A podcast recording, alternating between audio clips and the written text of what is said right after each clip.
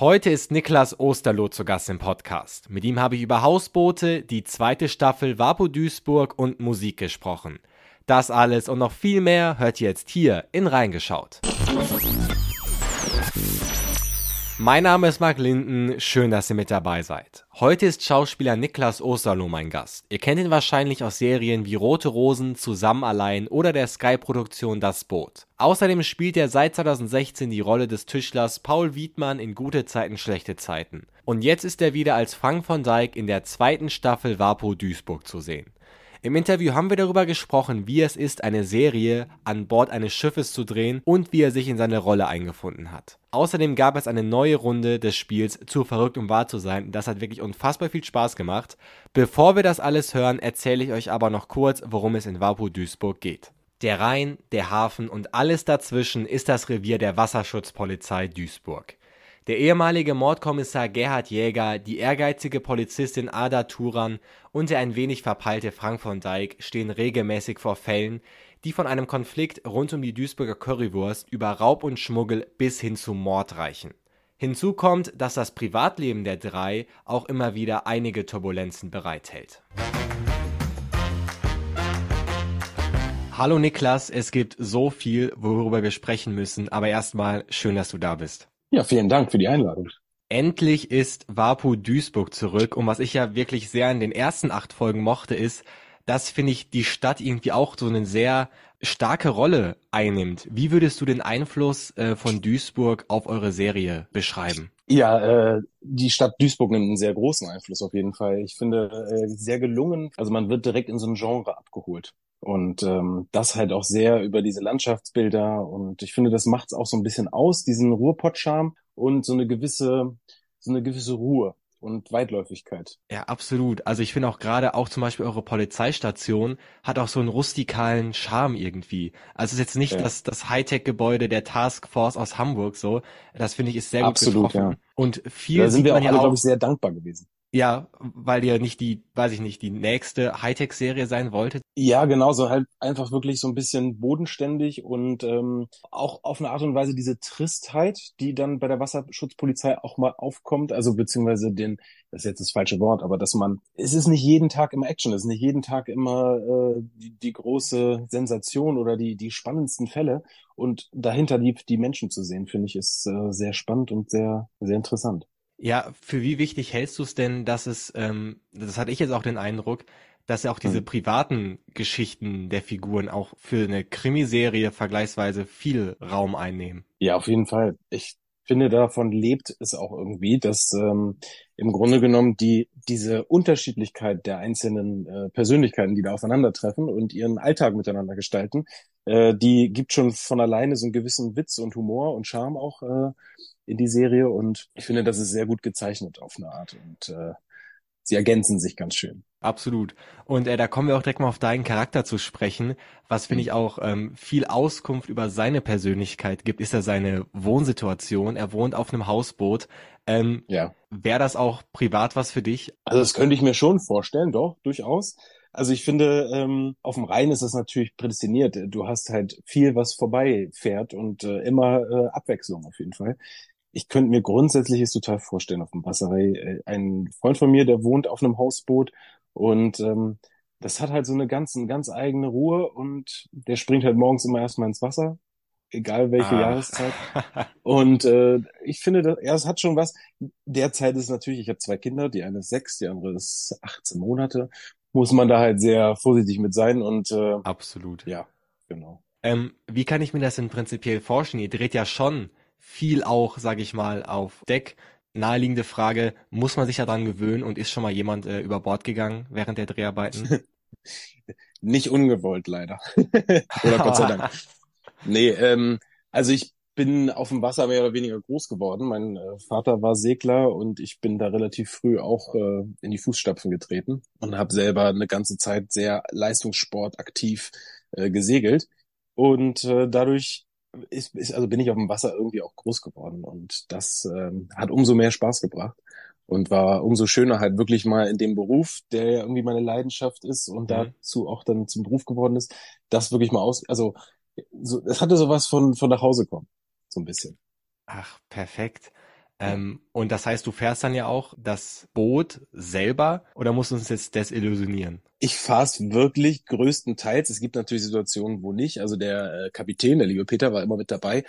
Und ähm, der hat ja auch die Verantwortung ne, für die äh, Bertha, habe ich sie ja immer liebevoll genannt, die etwas in die Jahre gekommene Bertha. Ähm, nee, tatsächlich, es gibt ja auch viele Szenen, wo man ganz klar sieht, gerade mit dem kleinen Boot, der WSP 2, dass wir äh, allein, also wirklich nur ein, zwei, drei Personen auf dem Boot sind.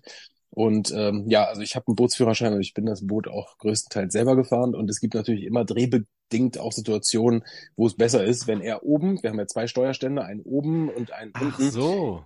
Genau, wenn quasi jemand anders, weil dann hast du natürlich, wir, wenn wir mit dem Kamerateam zum Beispiel unten drin sind im Boot, dann ist mit äh, Rundumsicht nicht viel. Und auf dem Rhein ist ja ein sehr befahrenes Gewässer und äh, Berufsschifffahrt ist da fleißig unterwegs. Da geht das alleine aus sicherheitstechnischen Gründen natürlich manchmal nicht. Aber ich war sehr froh, dass ich es dann doch relativ häufig fahren durfte. ja, kann ich mir vorstellen, dass das, dass das Spaß macht. Ähm, Ja. Und dann stehst du an Bord und, sag ich mal, es ist Drehbeginn, ähm, Beginn des Drehtages. Hast du irgendeinen Trick, sag ich mal, oder ein Ritual, wie du dich in deine, deine Rolle bringst? Irgendeinen Song, den du hörst, irgendwie einen Spruch, den du aufsagst? Wie läuft das bei dir ab? Im Grunde genommen beginnt das Ganze schon mit dem Kostüm. Also wenn du in deinen Trailer gehst und dich umziehst, dann fängt diese Verwandlung immer für mich schon an. Das ist so, ich finde zum Beispiel Schuhe machen extrem viel aus. Also was für Schuhe du trägst, das verändert halt deinen dein Gang, deine Haltung. Und ähm, wenn ich mir jetzt einen Anzug anziehe und die passenden Schuhe dazu, dann habe ich gleich eine ganz andere Präsenz und Haltung und das, das bringt auch schon irgendwie so diesen Zugang zur Rolle. Und der Frank hat ja einen ganz speziellen eigenen Style. Und äh, das, das ging eigentlich relativ einfach, sich das überzuschmeißen. Man hat schon gleich so eine gewisse lockere Art und so. Und ähm, ja, also das war für mich so, so eigentlich der Punkt. Äh, ich mag es gerne für gewisse Szenen, das ist jetzt nicht unbedingt bei der Vapo immer der Fall gewesen, aber schon mit Musik zu arbeiten oder auch Regisseure, die teilweise einem dann Mhm. sagen, hier, guck mal, den Song habe ich mir gedacht, äh, gar nicht, dass das jetzt reingeschnitten wird, die Musik, aber in dem Moment einfach um so, ein, so eine gewisse Ebene schon mal zu finden oder so eine, was Ja, drunter liegt. Wie, wie würdest du denn ähm, deine Figur, also Frank, einschätzen? Was wäre denn so ein Song oder so ein Genre, was er, was er hören würde? Hm, Ja, ist eine gute Frage. Ich äh, könnte mir schon vorstellen, dass er so ein bisschen auf äh, ältere Sachen steht. Also nicht, er ist ja nicht jetzt der typische moderne Hipster, sondern eher so ein bisschen so, äh, ich sag mal Woodstock 69 so ein bisschen angehaucht. Ähm, ich selber liebe von Rod Stewart Sailing den Song und äh, das habe ich mir auch immer so ein bisschen für ihn gedacht, dass das so ein, ein Freiheitsgefühl, weißt du, er steht da, ne, Steuer in der Hand und ja, den Rhein im Blick. Ja, passt ja dann noch wieder äh, auf der anderen Seite zum Hausboot. Ähm, auf jeden Fall. Ja, ähm, vielleicht, total. vielleicht, dass wir mal das, das vergleichen können. Äh, gerade hast du gesagt, ja, so ein bisschen Oldschool, Rod Stewart. Ähm, was würde denn deine Figur in GZSZ hören, damit wir mal so einen Vergleich haben? Ja, Der wurde damals etabliert, glaube ich, mit so Heavy Metal. Aber ob das, ob das jetzt wirklich, ob das in dem Moment einfach nur passend war oder ob das äh, von Dauer ist, das weiß ich nicht so genau. wir werden es herausfinden. Ähm, Niklas, Absolut. Du bist vom Berufswegen viel auf dem Wasser. Du hast gerade auch erzählt, ähm, du hast auch ein bisschen deinen dein Werdegang äh, auf hoher See, sag ich mal, erlebt. Und ich will jetzt dein Wissen testen in einem Spiel, was wir, glaube ich, das letzte Mal hierhin reingeschaut und mit Helgi Schmid gespielt haben. Es heißt, Ja. zu verrückt, um wahr zu sein, in der Maritim Edition. Ich habe mir mal Internet nachgeschaut, äh, in Bücher nachgeschaut, in Bibliotheken, was es für kuriose Geschäftsideen rund um die Seefahrt gibt. Und ich werde dir jetzt Okay. welche nennen und du musst mir sagen, gibt's die wirklich oder habe ich mir die einfach in einem Fiebertraum ausgedacht? Bist du ready? Alles klar.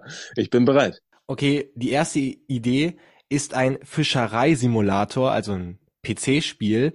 Und der wird angepriesen mit einem Spiel, wo du in 60 verschiedenen Settings, ja, Angeln nachspielen kannst mit Features wie Tag- und Nacht-Modus, einem Fischradar und vielem weiteren.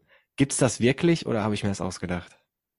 Also, äh, ich bin mir sehr, sehr sicher, dass es dieses Spiel wirklich gibt, weil wenn es das Spiel Fernfahrer gibt, dann gibt es auch den Angelsimulator und äh, man, der Wildangler wird mit Sicherheit da trainiert haben. Du hast absolut recht, es gibt dieses Spiel tatsächlich.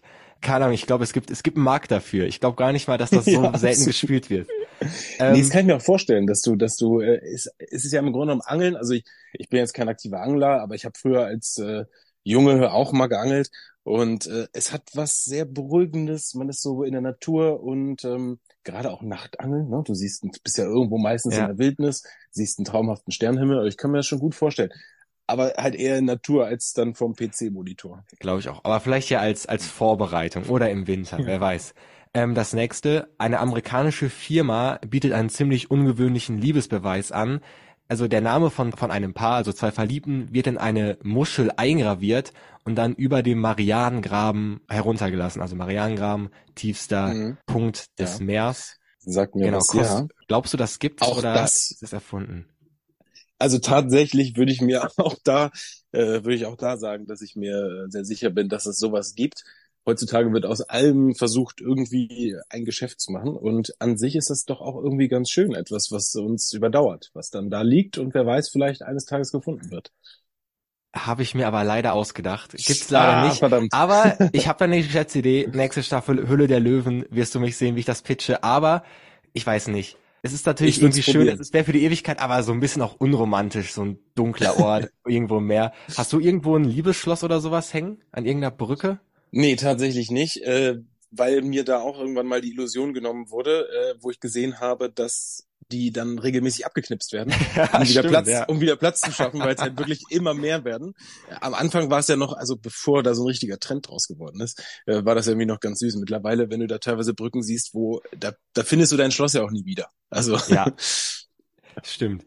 Ähm, kommen wir schon zum letzten und zwar ist das eine Kreuzfahrt, die sich voll und ganz dem Thema des Stricken widmet. Also da hm. gibt's dann äh, Strickkurse an Bord, da gibt's dann so Strickpartys, wo man mit Leuten zusammengesetzt wird, mit denen strickt.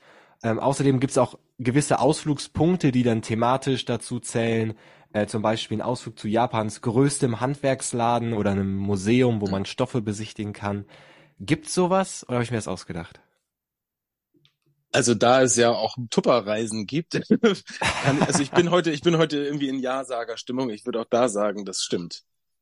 Das ist richtig, gibt's tatsächlich yes. ähm, von der US-Firma tatsächlich acht Reisen äh, für dieses und nächstes Jahr geplant. Äh, ist anscheinend gibt's auch eine Nische für. Also es gibt glaube ich für ja. viele Sachen Publikum für. Alles klar, du hast dich ziemlich gut geschlagen. Zwei von drei ist kein schlechter Schnitt. Ähm, eine letzte Frage hätte ich noch an dich. Und zwar, ja. wir haben gerade schon über die Polizeistation geredet. Gibt's da irgendwas vom Set, wo du sagen würdest, das würde ich gerne mal mitnehmen? Das ist so ein cooles Accessoire. Also ich finde, die ganze Wache hat halt einfach wirklich so einen äh, ganz besonderen Charme. Äh, so, so in die Jahre gekommen, aber wiederum irgendwie total verspielt und sind so viele Details. Also was die Ausstattung da gezaubert hat, äh, finde ich echt der Wahnsinn. Und im Grunde genommen ich habe jetzt nichts, wo ich sage, das ist so, das, das wäre unbedingt meins gewesen. Aber wir hatten so eine kleine, ähm, so eine kleine Spardose, quasi so eine Polizeispardose, wo du, wenn du was reinwirfst, dann und am Anfang war da noch eine Batterie drin und äh, wie es dann ist mit Schauspielern, wenn die Langeweile haben, ne, fangen die an Blödsinn zu machen. Äh, haben wir dann halt da angefangen, Geld reinzuwerfen und irgendwann war die Batterie raus. Aber die würde ich nehmen. Also die könnte ich mir vorstellen, auch wenn ich mit der Polizei privat ja nicht so wirklich was am Hut habe, aber die könnte ich mir vorstellen auf meinem Schreibtisch hier. Dann werden wir in der dritten Staffel schauen, ob diese Spardose noch vorhanden ist. Niklas, vielen, vielen Dank Wenn für deine weiß, Zeit. Wenn ich weiß, wo sie ist. Sehr gerne. vielen Dank für deine Zeit ähm, und viel Erfolg mit der zweiten Staffel von Vapo Duisburg. Danke dir. Ciao. Ich danke dir. Ciao. Das war auch schon das Interview mit Niklas. An dieser Stelle nochmal vielen, vielen Dank fürs zu Gast sein. Es hat mir wirklich unfassbar viel Spaß gemacht. Vapo Duisburg seht ihr ab dem 18. April immer dienstags um 18.50 Uhr im ersten und natürlich jederzeit in der ARD Mediathek. In der nächsten Folge reingeschaut ist übrigens Yasemin Zetinkaya zu Gast, die in der Serie die Rolle der Ardan Turan übernimmt. Also um das nicht zu verpassen, abonniert am besten diesen Podcast hier und folgt ihm auch auf Instagram, dort heißt er reingeschaut-podcast. In diesem Sinne, vielen Dank fürs Zuhören, bis zum nächsten Mal und ciao.